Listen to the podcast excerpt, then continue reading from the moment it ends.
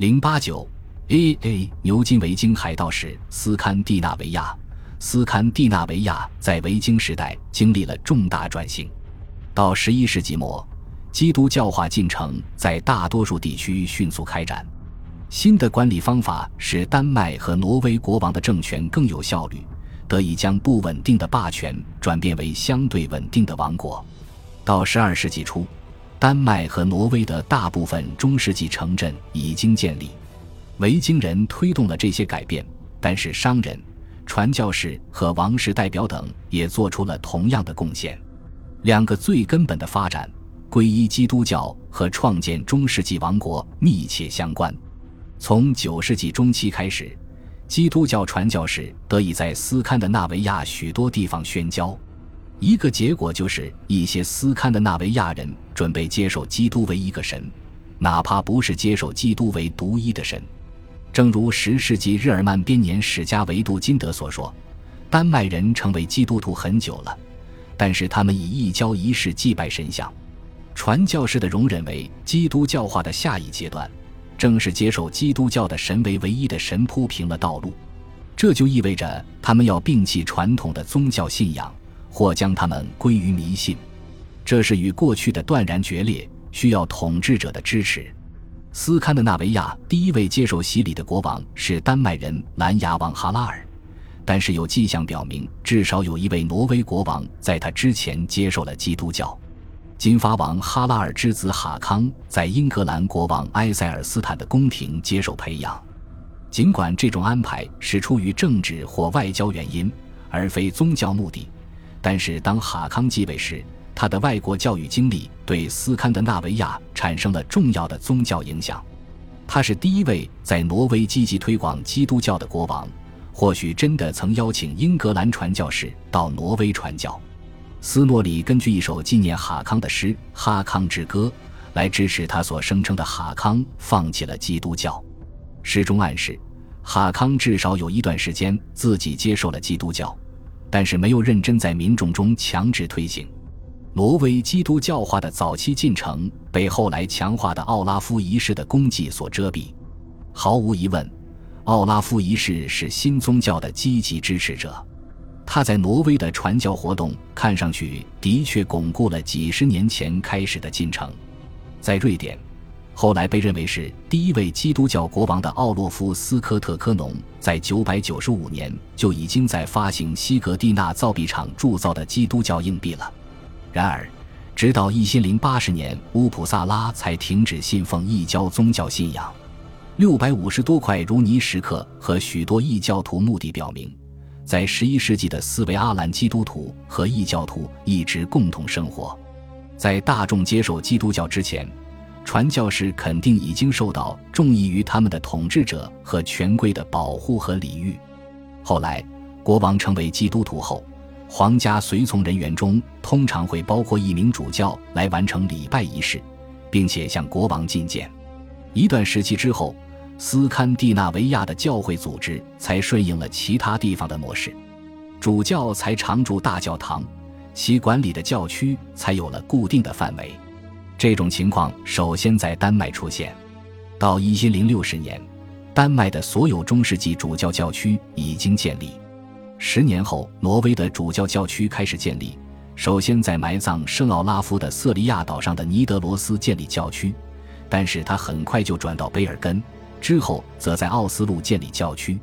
瑞典主教教区的早期发展不太明晰。第一个是十一世纪中期建立的斯卡拉教区，但是到一千一百年，林雪平和西格蒂纳可能也有了大教堂，但那时教区界限不是固定的。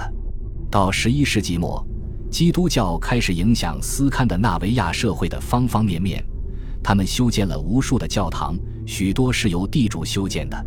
第一批教堂是木头建造的，几乎没有留下什么痕迹。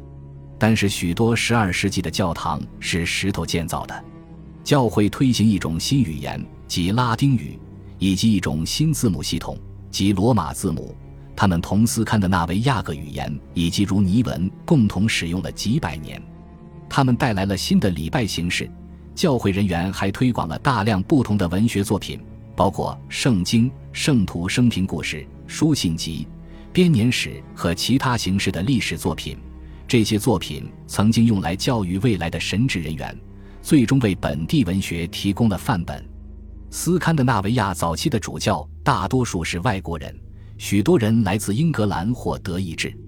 一些主教曾经在基督教王国为王室做过管理工作，他们教斯堪的纳维亚人使用文件作为经费和其他交易的证据，也推动了第一批书面法律的编撰。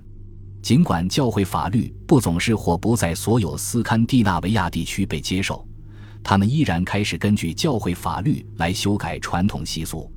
这些法律的幸存版本均在一千一百年之后被编撰或编辑，但是没有理由怀疑，在这之前，在基督教顾问的影响下，已经产生了一些变化。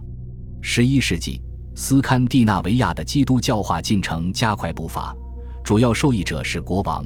尤其是丹麦人和挪威人的国王，由于拥有了书面法律和王室证书等创新性的事物，他们的管理更加有效。他们的地位由于王权思想和教会推行的仪规而得到提高。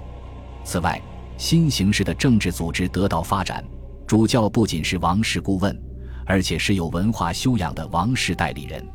皈依的最重要影响之一是同教皇的联系日益密切。一零二七年，克努特访问罗马，对斯堪的纳维亚没有产生什么影响。但是五十年后，改革中的教皇开始宣称对斯堪的纳维亚拥有直接管辖权，要求斯堪的纳维亚人按照罗马的解读来服从教会法律。一千一百年，第二位丹麦国王埃里克一世拜访教皇，部分原因是为提升隆德为大主教区铺路。另一部分原因是为获得教皇对他的哥哥克努特丰盛的确认。一零八六年，克努特在欧登瑟被刺杀，并且已经在丹麦被公认为殉道者。埃里克一世邀请英格兰伊夫舍姆修道院的僧侣前去供奉这位王室圣徒的圣龛，之后不久就开辟了一张新的重要宗教团体关系网。制定出有助于将斯堪的纳维亚与欧洲其他地方更加紧密地联系在一起的修道规定，日益强化的皇家政权也在维京时代末的经济发展中得到印证。由于维京人而流入斯堪的纳维亚的大量财富在许多人中广泛散播，但是它并没有自动刺激经济变化或导致城镇的发展。直到十一世纪，大部分财富还存于窖藏中。一些大型的窖藏用于重大交易，比如支付嫁妆、赎金和贡金，或购买农场或船只。包含大量适用于日常使用的碎白银。最早窖藏可以追溯到十世纪末的丹麦，表明当地市场得到了发展。同一地区的城市也在丹麦国王及其代理人的保护下发展起来。他们能够提供商人和手工艺人所需要的安全环境。重要的是。这一时期，在斯堪的纳维亚的同一个地区制造了第一批能够运载大宗货物的帆船。第八章曾讨论过这个发展。十世纪中期，在斯堪的纳维亚地区，仅丹麦有城镇：里伯、海泽比、奥胡斯。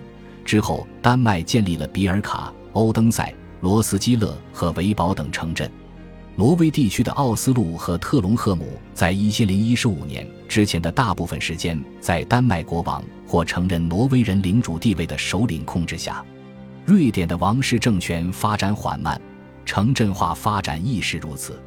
一千年时，只有修建于约九百七十五年的西格蒂纳一座城市，这里是奥洛夫斯科特科农合以后十一世纪国王们的基地。